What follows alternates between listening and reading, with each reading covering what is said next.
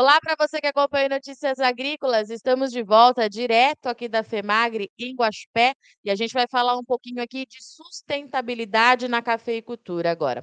Olha só, no espaço desse ano aqui na FEMAGRE, a Cochupé fez um, um um espaço justamente reservado para falar de sustentabilidade e boas práticas agrícolas. A gente vem falando diariamente aqui no Notícias Agrícolas que esse mercado ele é cada vez mais exigente e junto com a Cochupé nesse ano tem importantes players desse mercado do café. E para contar um experimento muito interessante que foi feito, a Ilha está participando da FEMAGRE desse ano e eu estou aqui com o César Candiano, ele faz parte da Experimental Agrícola do Brasil, que é a empresa da Ilha aqui no Brasil, e que vai contar para a gente como é que o mercado está se posicionando e por que, que é importante essa troca para o produtor que está virando essa chavinha para a produção sustentável.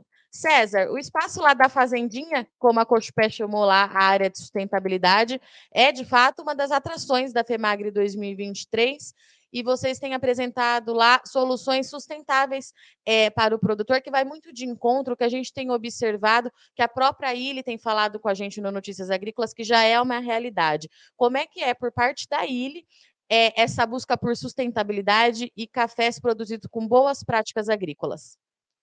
Bom dia, Virgínia, muito obrigado pelo convite. Antes de tudo, é, é, é lembrar que para a não só é interessante a gente ter café de boa qualidade, mas também saber como que esse café foi produzido.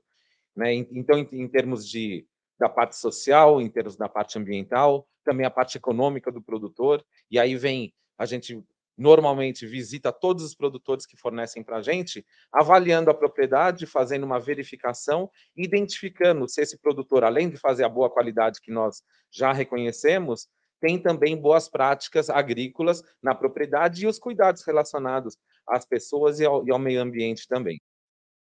E César, a gente tem observado é, nos maiores players desse mercado que o produtor que não tiver essas boas práticas, não virou essa chavinha ainda, pelo que eu acompanho, felizmente uma boa maioria, né, já virou essa chavinha, já tem se voltado para essa produção sustentável, mas quem não estiver dentro disso não atende esses grandes mercados. E a gente está falando da Ilha, uma das principais compradoras do café do Brasil e que manda esse café aí mundo afora.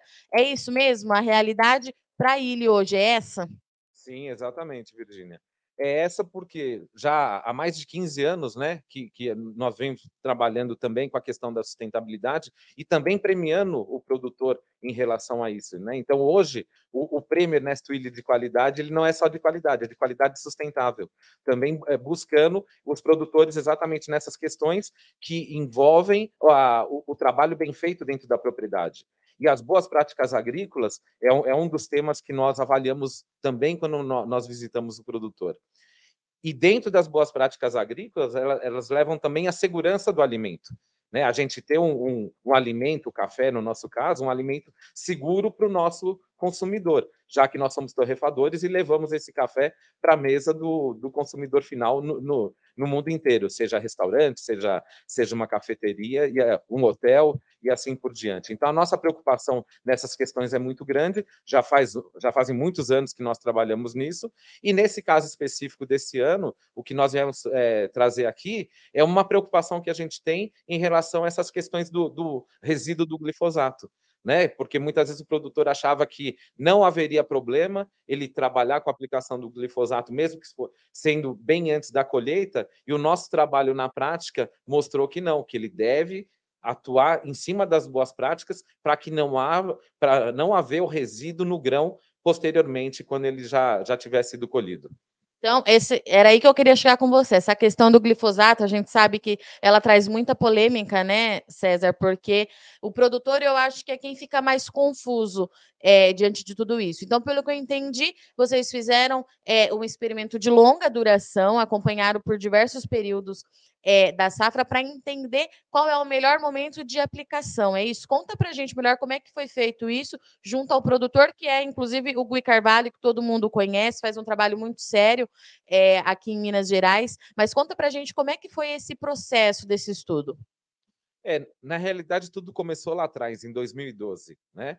Quando o LMR, que é o limite máximo de resíduo aceito do glifosato, foi modificado na comunidade europeia. E a partir disso, é, esse, com esse limite sendo abaixado e ficando mais restritivo para nós, é, como produtores, é, começaram a haver é, análises feitas lá na Europa, na Itália, no nosso caso, aonde esse resíduo estava excedendo o, o que seria o LMR, o, o máximo de resíduo. Isso chamou a nossa atenção, né? Porque lotes de altíssima qualidade apresentavam esse resíduo e não poderiam ser trabalhados e comercializados. Nesse momento, a gente começou a fazer análise também aqui no Brasil. Aí ele já analisa os resíduos né, de, de todos os defensivos que a gente utiliza na cafeicultura há muitos anos. Mas nesse momento chamou atenção e nós começamos a fazer análise aqui no Brasil também.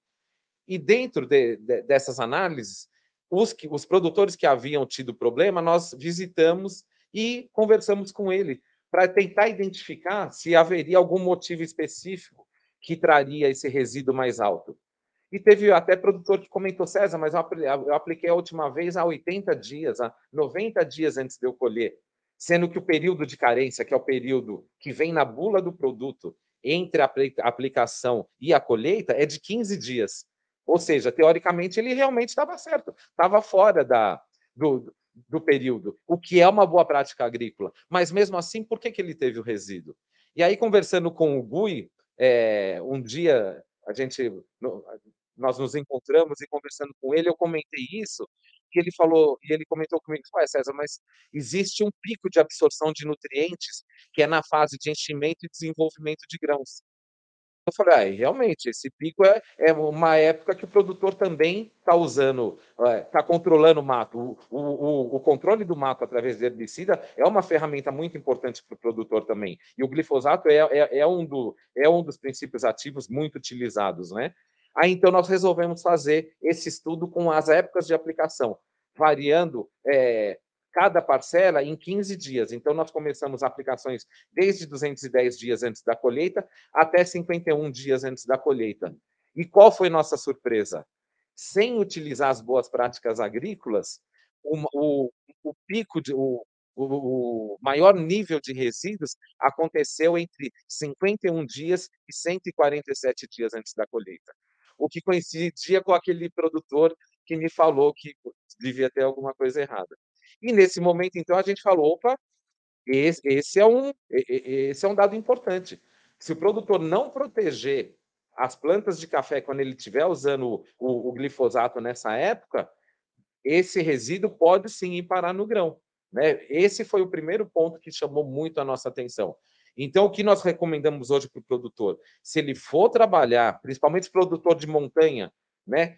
Não trabalhar com mato alto, porque quando ele aplica com mato alto, ele levanta a lança de aplicação, o que não atinge o mato vai atingir o pé de café, vai passar e vai atingir o pé de café. E ele sendo um produto sistêmico, ele vai circular na planta e pode chegar no grão. Então, esse é um primeiro ponto. Se ele precisar usar nessa época, trabalhe preferencialmente com mato baixo. Se for trabalhar com mato alto, que pode ser interessante porque se o mato tiver tombado, ele vai segurar esse controle por mais tempo, ele deve antes deitar esse mato para poder trabalhar com a aplicação bem baixinha, para que não exista tanta influência do vento levar o que, o que sai ali da aplicação e atingir a barra do pé de café. Trabalhar com bico espuma e também com o que a gente chama de chapéu de Napoleão, que é uma proteção sobre o bico que não deixa a, a cauda de aplicação sair dessa parte de baixo, né? E aí, se você falar, ah, então o produtor mecanizado não tem problema, tem problema também, né?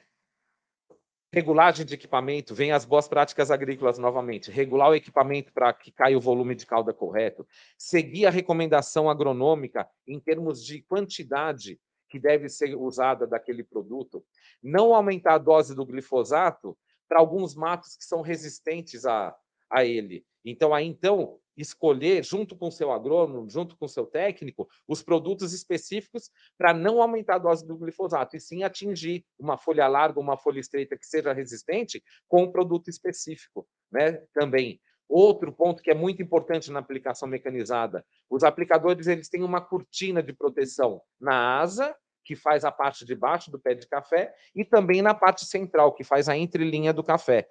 Essa cortina, muitas vezes, ela rasga e o produtor não, não repõe ela. não coloca ela novamente. E aí qualquer vento que bate por baixo do pé de, da, do aplicador de herbicidas leva essa névoa de aplicação e atinge também as plantas de café. Então é muito importante o produtor fazer a regulagem do equipamento, manter, fazer a manutenção de bicos, né?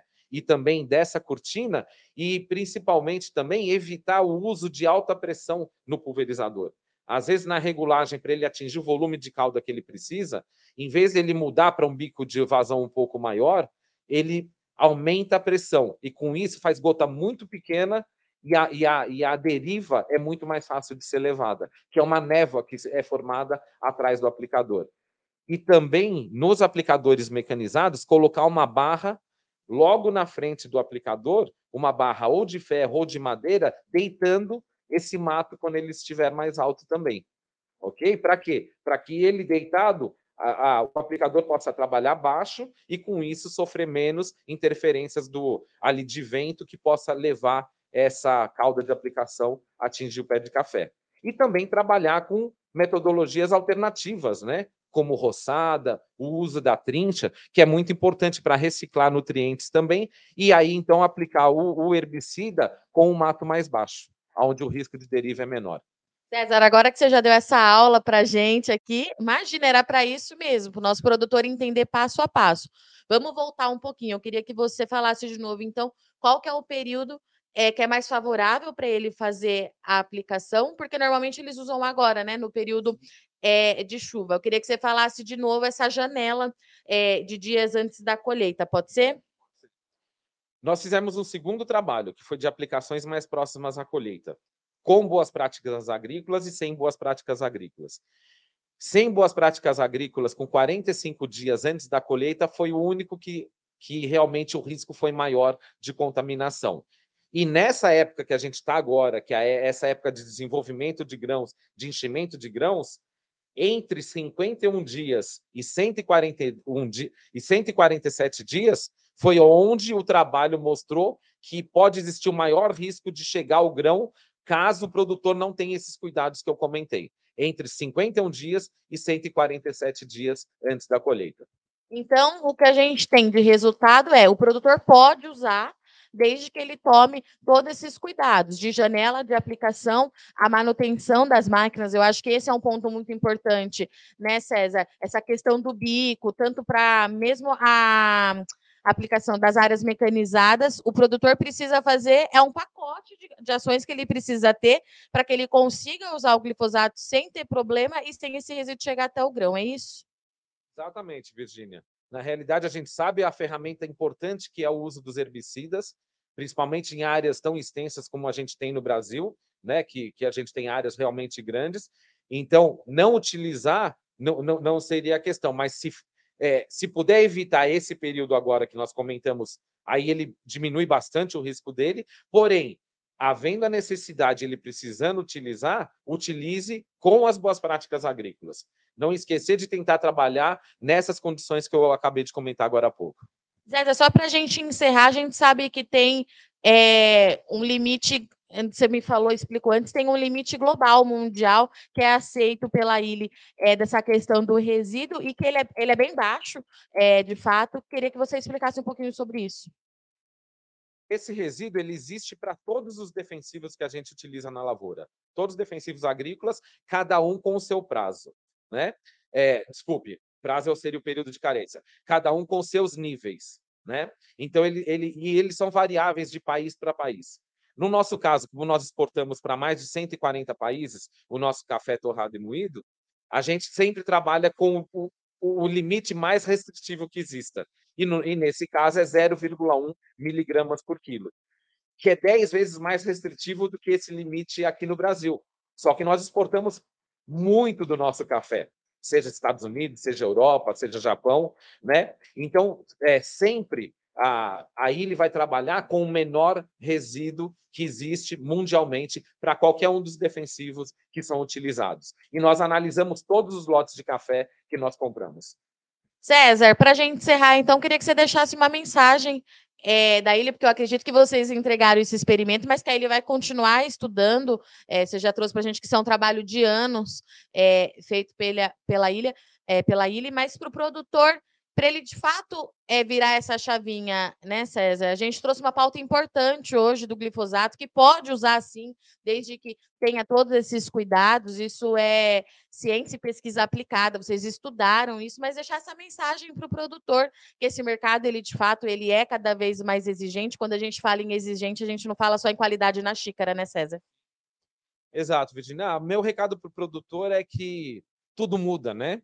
Então, condições que a gente imaginava há 15, 20 anos atrás que não seriam um problema, hoje elas passam só a ser problemas, e, e vice-versa também. Coisas que talvez eram problemas, nós encontramos soluções que criaram condições que hoje não são mais problema. Então, o que eu digo para o produtor?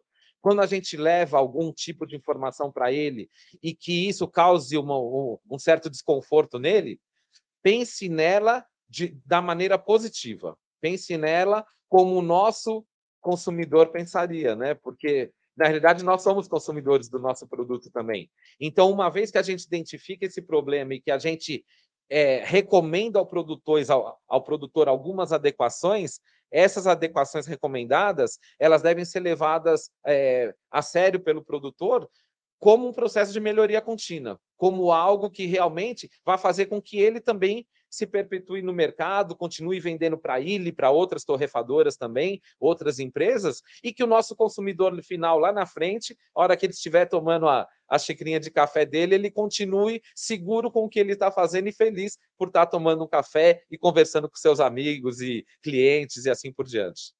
Obrigada, César. Para você, então, que acompanha Notícias Agrícolas direto aqui da FEMAGRA, a gente teve uma aula com o César agora aqui da Ilha, que trouxe para a gente toda essa questão do glifosato, que pode usar, o produtor consegue usar, desde que tenha esses cuidados que o César mencionou por aqui. É sustentabilidade na prática e que está envolvendo toda a cadeia cafeira do país a nível global. E o Brasil, como sempre, é vitrine para as outras origens produtoras. A gente precisa, de fato, estar tá sempre na ponta de lança desse mercado. Eu agradeço muito sua audiência e companhia, mas não sai daí que já já o Notícias Agrícolas está de volta. É rapidinho.